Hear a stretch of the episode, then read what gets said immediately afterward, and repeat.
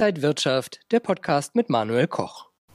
Mieterschutz in Deutschland haben wir zu viel oder zu wenig? Müssen Mieter Angst vor Verdrängung haben? Und was bedeutet ein bundesweiter Mietendeckel? Das besprechen wir heute beim Tolle Immo-Talk hier aus Berlin. Und bei mir ist wieder Corwin Tolle, der Geschäftsführer von Tolle Immobilien. Corwin, schön, dass du da bist. Ja, Manuel, herzlichen Dank. Spannendes Thema. Corwin, wie siehst du das? Sind Mieter in Deutschland gut geschützt, zu gut geschützt, zu wenig geschützt? Zu gut geschützt ähm, würde ich nicht sagen, aber sehr gut geschützt würde ich sagen. Ähm, ich glaube, das Mietgesetz und äh, insbesondere unser Mietgesetz ist stabil und sicher. Und ich glaube, man muss eigentlich keine Angst vor Verdrängung haben. Und da wir ein bundesweites Mietgesetz haben, gilt es in allen Städten.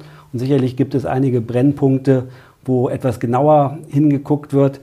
Ja, wir haben den Begriff Verdrängung, wo man vielleicht Angst hat, aus seinem Mietvertrag rausgedrängt zu werden.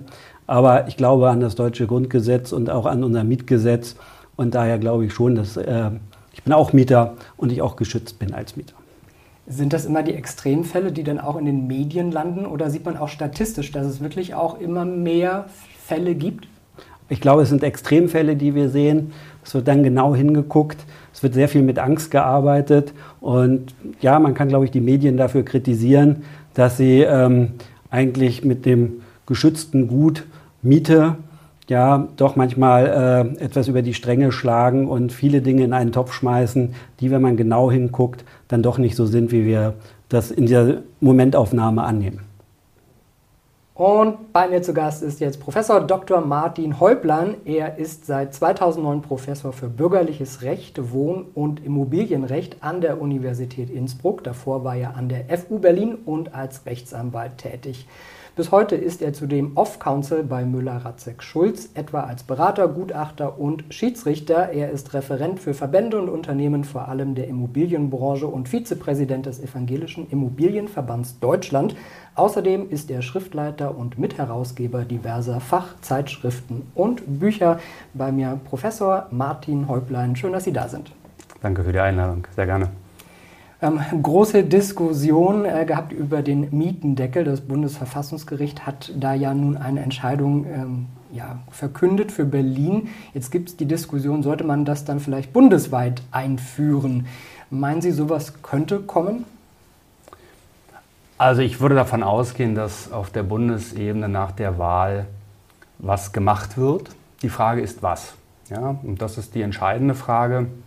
Und ähm, wie es Corwin ja in der Anmoderation auch schon gesagt hat, es braucht eine Versachlichung ähm, dieser Diskussion. Und dazu gehört eben zu sagen, was man sich vorstellt unter einem Mietendeckel. Wir haben ja auf der Bundesebene eine Mietpreisbremse. Und das ähm, Fatale an der Berliner Regelung war, dass sie neben den Kompetenzfragen, über, den, über die letztlich das Verfassungsgericht entschieden hat und über die der Deckel gestolpert ist, war es auch handwerklich ein unglaublich schlechtes Gesetz. Und deswegen muss man sich darüber unterhalten, was gemeint ist, wenn jemand sagt, wir brauchen einen Mietendeckel auf der Bundesebene. Soll das genauso laufen wie in Berlin, dass zum Beispiel keine Differenzierungen danach vorgenommen werden, ob eine Wohnung leer vermietet wird oder ob ich die Wohnung vollständig ausstatte, damit zum Beispiel Expats in Berlin tätig sein können überhaupt für drei Monate, sechs Monate und so weiter. Diese Sachverhalte wurden nicht differenziert. Ähm, muss es wirklich so sein oder soll es wirklich so sein, dass die Mieten eingefroren werden auf einem Bestand wie zum Beispiel 7,45 Euro für den Prachtaltbau am Kurfürstendamm? Wenn das der Mietendeckel sein sollte auf Bundesebene, dann kann die Antwort nur lauten, das darf es nicht geben. Ja.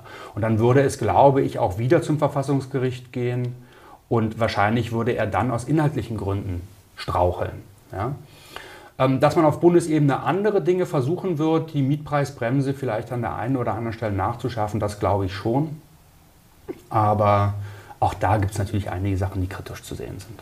Wenn sich jetzt nach der äh, Wahl immer mehr tun wird in dem Bereich, wird das dann mehr hin zu Mieterschutz sein? Ist das schon klar, diese Richtung? Na, das kann ich natürlich nicht beantworten, weil ich nicht weiß, wie die Wahl ausgeht. Aber wenn man mal unterstellt, dass die ähm, Grünen in die Regierungskoalition eintreten werden, dann würde ich davon ausgehen, dass es jedenfalls ähm, keine Reform des Mietrechts gibt, die die Vermieterseite deutlich stärkt. Na? So. Ähm, ich teile auch die Einschätzung, dass wir eigentlich mit unserem Mietrecht in ganz gutem Zustand sind. Wir haben äh, Exzesse erlebt, das muss man sagen, auch im Bereich der Modernisierung, des Herausmodernisierens. Aber im Großen und Ganzen haben wir schon ein ganz gut ausbalanciertes System. Anders ist ja überhaupt nicht zu erklären, dass bei uns über 50 Prozent der Menschen in ganz Deutschland zur Miete wohnen und in Berlin sind es über 80 Prozent. Ja? Wenn also unser Mietrecht dort so schlecht wäre, wie es teilweise verkündet wird, dann würden diese Menschen, nicht alle könnten es, aber bestimmt ein gewisser Prozentsatz, würde nach Alternativen suchen. Ja? Und ähm, deswegen glaube ich, dass wir so ähm, grundsätzlich schon nicht so schlecht aufgestellt sind. Was könnte der Gesetzgeber denn noch tun, um Dinge zu verbessern? Muss da mehr Klarheit geschaffen werden? Müssen Dinge mehr definiert werden? Was sind so Möglichkeiten, wo man vielleicht äh, ja, was tun könnte? Also ich will mal sagen zu diesem Thema Klarheit, das ist gerade für Nichtjuristen ja immer der entscheidende Punkt. Es soll, egal ob A oder B, aber es soll klar sein.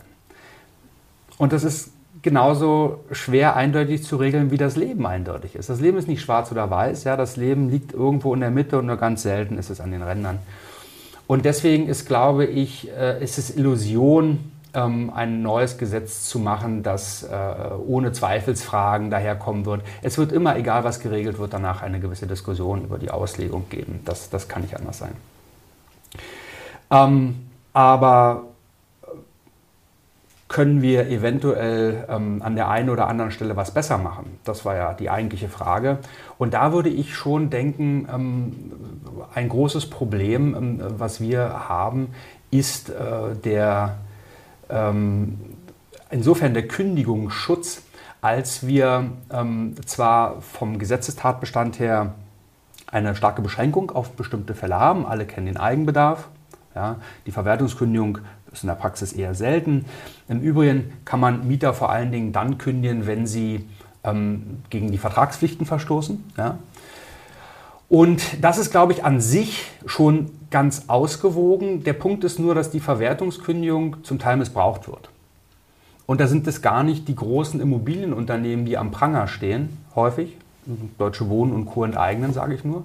Das sind häufig eben kleine Vermieter, die hier einfach Eigenbedarf vorschieben für entfernte Verwandte.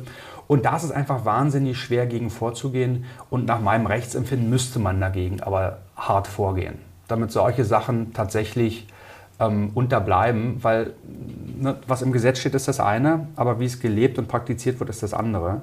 Und wir müssen eben dahin kommen, dass wirklich nur, wenn der Eigenbedarf auch tatsächlich vorliegt, ähm, jemand seine Wohnung verlassen muss. Ja. Mietendeckel hatten wir schon gesprochen, aber vielleicht nochmal so angerissen das Thema Miethöhe. Macht es Sinn, dass man das irgendwo deckelt? Ja, das ist jetzt sehr schwierig. Also es sind zwei Stellschrauben, ähm, die für den Mieterschutz letztlich entscheidend sind. Das eine ist der Kündigungsschutz, von dem ich gerade gesprochen habe. Das andere ist das Thema der Miethöhe. So. Und insofern könnte man auf den ersten Blick sagen, ja, das macht durchaus Sinn. Und es ist ja auch lange so gewesen, ähm, schon sehr lange in Deutschland so, dass wir im bestehenden Mietverhältnis nur sehr moderate Mieterhöhungen haben. Ja? Was den Deckel zu Beginn des Mietverhältnisses anbelangt, gilt natürlich für, die, für diese Bestrebungen das Gleiche, was für den Mietendeckel galt, nämlich, dass hier Differenzierungen fehlen. Wenn ich also flächendeckend eine bestimmte Miethöhe verordne, sei sie durch die Bremse verordnet, sei sie durch den Deckel verordnet, dann profitieren davon alle. Und das ist die große Frage, ob das so sein sollte. Ja, also ob auch derjenige, der sich äh, eine höhere Miete leisten kann, ob es wirklich zweckmäßig ist, in diesem Fall eine Umverteilung von Vermögen von der Vermieter auf die Mieterseite vorzunehmen. Nichts anderes ist es ja, wenn ich jemandem, der sich eine teure Wohnung leisten kann, sage, äh, aber äh, du musst nicht so viel bezahlen, denn es gibt ja die Mietpreisbremse. Und da gibt es, da, da glaube ich schon, dass die Ökonomen recht haben. Da gibt es, äh, glaube ich, bessere Instrumente. Aber das ist kein Sprint, das ist was Langfristiges. Und ähm, da muss man sehen, ob eine Bundesregierung dafür die Energie aufbringt, ähm, das ins Werk zu setzen. Ich stelle mir auch die Frage, hier in Berlin haben wir zum Beispiel ein paar hundert Meter von hier auf der einen Seite schicke Townhäuser und auf der anderen Seite Plattenbauten. Und theoretisch gesehen müsste der Quadratmeter ja dann im Townhaus genauso viel kosten wie in dem Plattenbau. Ähm, macht das dann Sinn zu sagen, das muss irgendwie gleich sein? Ja, das sind natürlich so extreme ähm, Dinge, zu denen der Deckel vielleicht partiell äh, hätte führen können, wobei ja da auch Differenzierungen ähm, waren. An sich gibt der Berliner Mietspiegel, der ja die Grundlage für die Miethöhe dann auch nach der Mietpreisbremse ist, Differenzierung nach Ausstattung und so weiter. Also insofern, da gibt es eine gewisse Differenz und die gibt es ja auch zu Recht. Also das ist ja von der Wohnqualität ein Unterschied und ja. Wenn Sie mal so auf die Immobilienbranche gucken, sehen Sie da mehr Baustellen? Wo könnte man vielleicht noch mal ansetzen? Was könnte noch passieren? Also für die Immobilienbranche an und für sich kann ich das nicht sagen, da bin ich zu wenig Insider. Ich bin ja als Jurist, der zwar sowohl lehrend als auch forschend und, und, und auch in der Praxis beratend tätig ist, aber ich bin eben in der Branche nur, nur Zaungast, wenn man so will.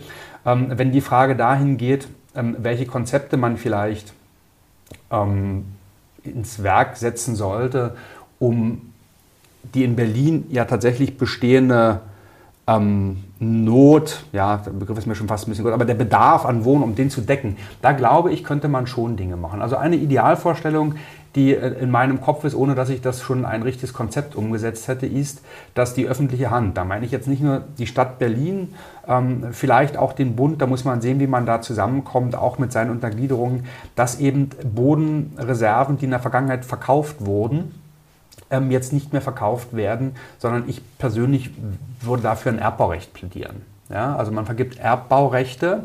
Der Zeitraum ist nicht limitiert. Manche glauben, die könnte man nur äh, für 50 bis 99 Jahre. Das stimmt nicht. Das Gesetz ist da sehr ähm, äh, großzügig. Das kann man in verschiedensten Zeiträumen machen. Der Vorteil ist, dass man als öffentliche Hand auf der Nutzung und damit letztlich auch auf der Preisgestaltung die Finger haben kann. Und der Bundesgerichtshof hat bei den Konstellationen, die wir bisher hatten, nämlich dass die Liegenschaften verkauft wurden und dann in den Verträgen festgelegt wurde, für die nächsten 20 oder 30 Jahre könnt ihr nur diese oder jene Miete nehmen, da hat der Bundesgerichtshof Grenzen aufgezeigt. Weil das Eigentum vom Konzept darauf ausgerichtet ist, permanent die Verfügungsbefugnis auf eine andere Person zu übertragen. Und wenn man dann vertraglich regelt, ihr dürft aber nur dieses oder jenes, dann ähm, kommt irgendwann die Rechtsprechung und sagt, na, das ist aber eine zu lange Bindung, das ist eine Knebelung und so weiter. Ja? Aber das Erbbaurecht ermöglicht solche Sachen eben. Und meine Vorstellung wäre, dass ähm, die öffentliche Hand sehr günstige Erbbaurechte ausweist, weil ich es finde, das ist ein öffentliches Interesse, dass diese Wohnungen geschaffen werden. Ja. Da kann man nicht sagen, wir geben unsere Erbrechte für 3% raus, ähm, weil das Haushaltsrecht uns dazu zwingt. Das Haushaltsrecht macht die öffentliche Hand, da muss man dafür Ausnahmetatbestände schaffen. Und dann würde ich eben suchen, in einer globalisierten Welt, glaube ich, findet man Investoren, die in diesem Bereich mit einer geringen Marge ähm, zufrieden sind. Wir haben mehr Geld im Umlauf als je zuvor. Wir haben einen enormen Anlagedruck. Und dann meine ich, wird man schon um 7,50 Euro oder 8 Euro Wohnraum schaffen können ja, auf dieser Basis. Ähm, und das wäre etwas, wo ich denke, das könnte ein Baustein sein. Wir reden ja nicht von der einen Lösung, die das Problem löst. Ne? Müssen verschiedene sein. Können Sie das vielleicht noch mal ein bisschen ausführen und den Begriff noch mal erklären? Erbbaurecht, äh, ein bisschen erklärt sich das natürlich von selbst, aber was steckt da genau hinter?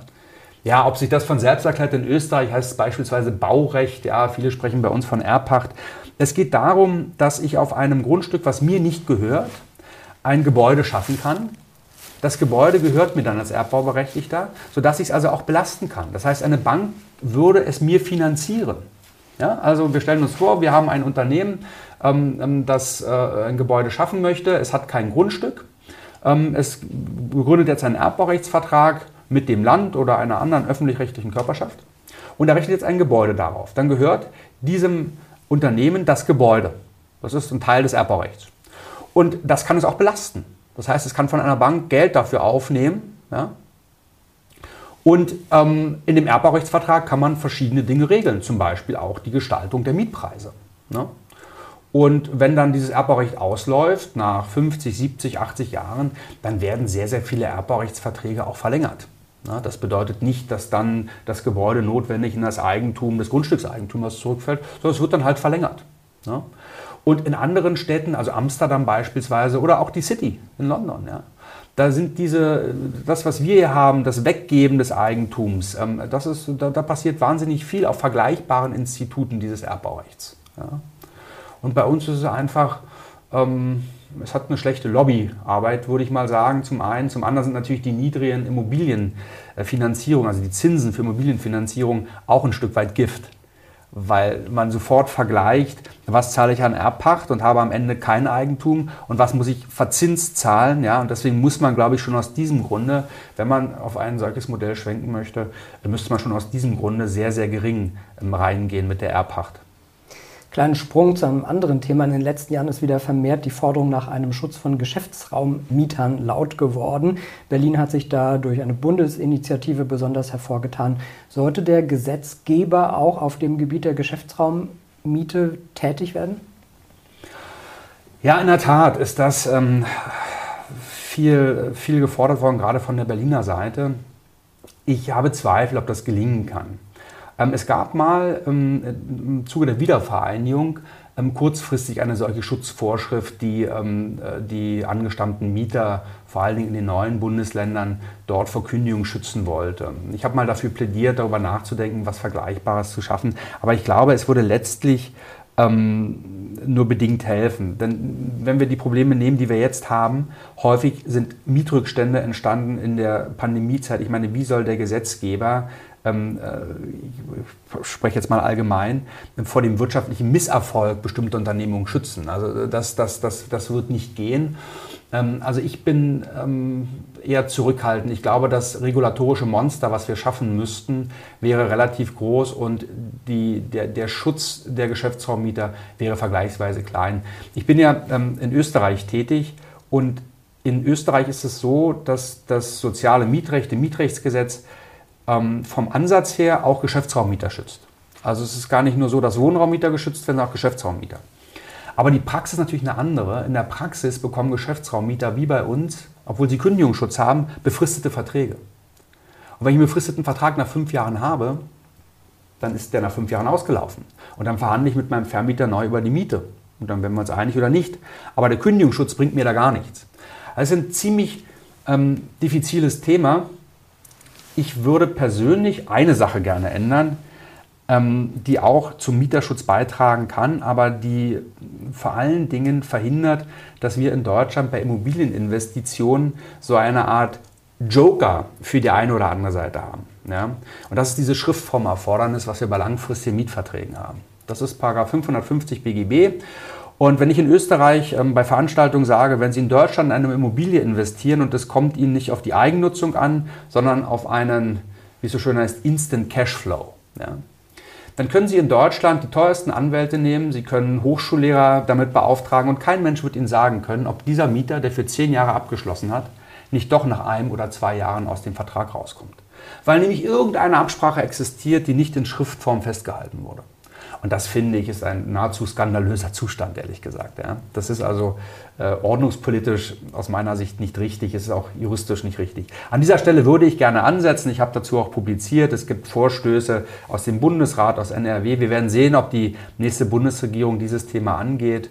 Ähm, das wäre etwas, was ich tun würde, was aber ich sag mal, nur mittelbar zum Schutz der Mieter beiträgt. Das gebe ich zu. Das heißt, so Nebenabsprachen sollten dann schriftlich gemacht werden, aber nicht einfach ja, mündlich?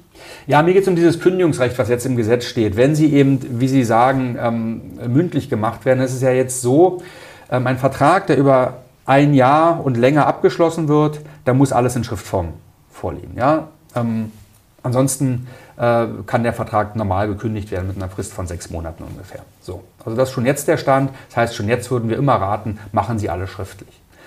Aber da passieren eben Fehler. Ja? Allein der Bundesgerichtshof entscheidet jedes Jahr drei, vier Mal. Allein der. Wenn man sich vorstellt, was da für eine Pyramide drunter sitzt bei Verfahren, die beim OLG aufhören, beim LG, Landgericht aufhören, ja? und die überhaupt nicht zu Gericht kommen. Also wie oft in Deutschland allein um diese Schriftformverstöße diskutiert wird, wie oft Mieter und Vermieter so aus Verträgen rauskommen, das ähm, ist letztlich nach meinem Dafürhalten nicht gerechtfertigt. Und da muss man sich eine Alternative überlegen.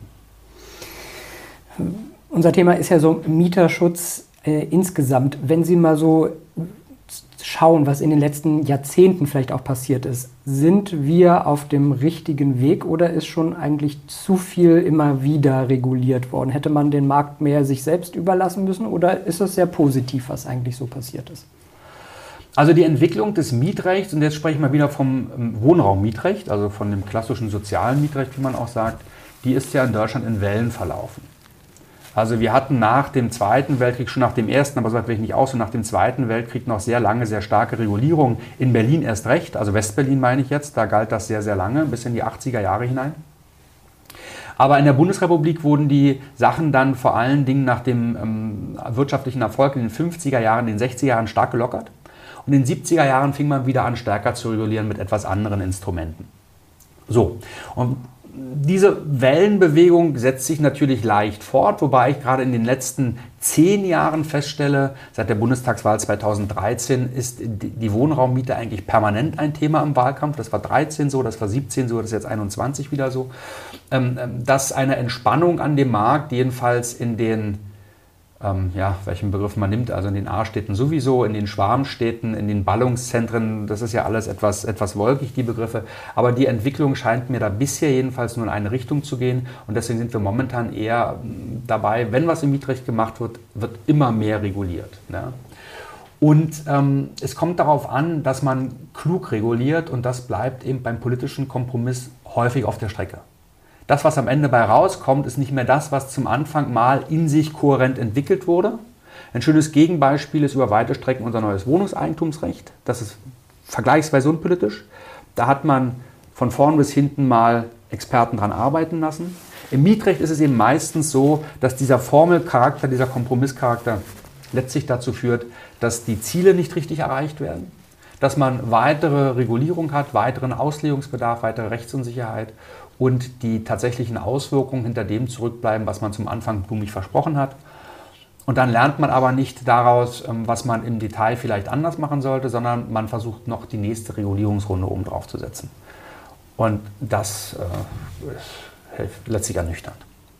Glauben Sie, dass äh, nach der Bundestagswahl dann auch wieder so Kompromisse geschlossen werden, weil in irgendwelchen Koalitionsverträgen äh, vielleicht auch ideologische Dinge durchgedrückt werden wollen? Ganz sicher. Wie sollte es sonst sein in der Politik? Ja, dann sind wir mal gespannt, was da auf uns zukommt. Äh, Dr. Professor Dr. Martin Häuplein war mein Gast. Vielen Dank, dass Sie heute hier waren und äh, alles Gute. Danke, danke auch. Vielen Dank. Und bei mir ist wieder Corwin Tolle. Corwin, was nimmst du von Professor Häuplein mit?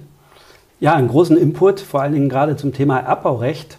Die Ausführungen fand ich sehr spannend und sehr wichtig, dass das äh, gerade auch für Stadt und Land ein gutes Instrument ist, um doch wieder äh, in den Städten vor allen Dingen innerstädtischen Wohnraum zu schaffen.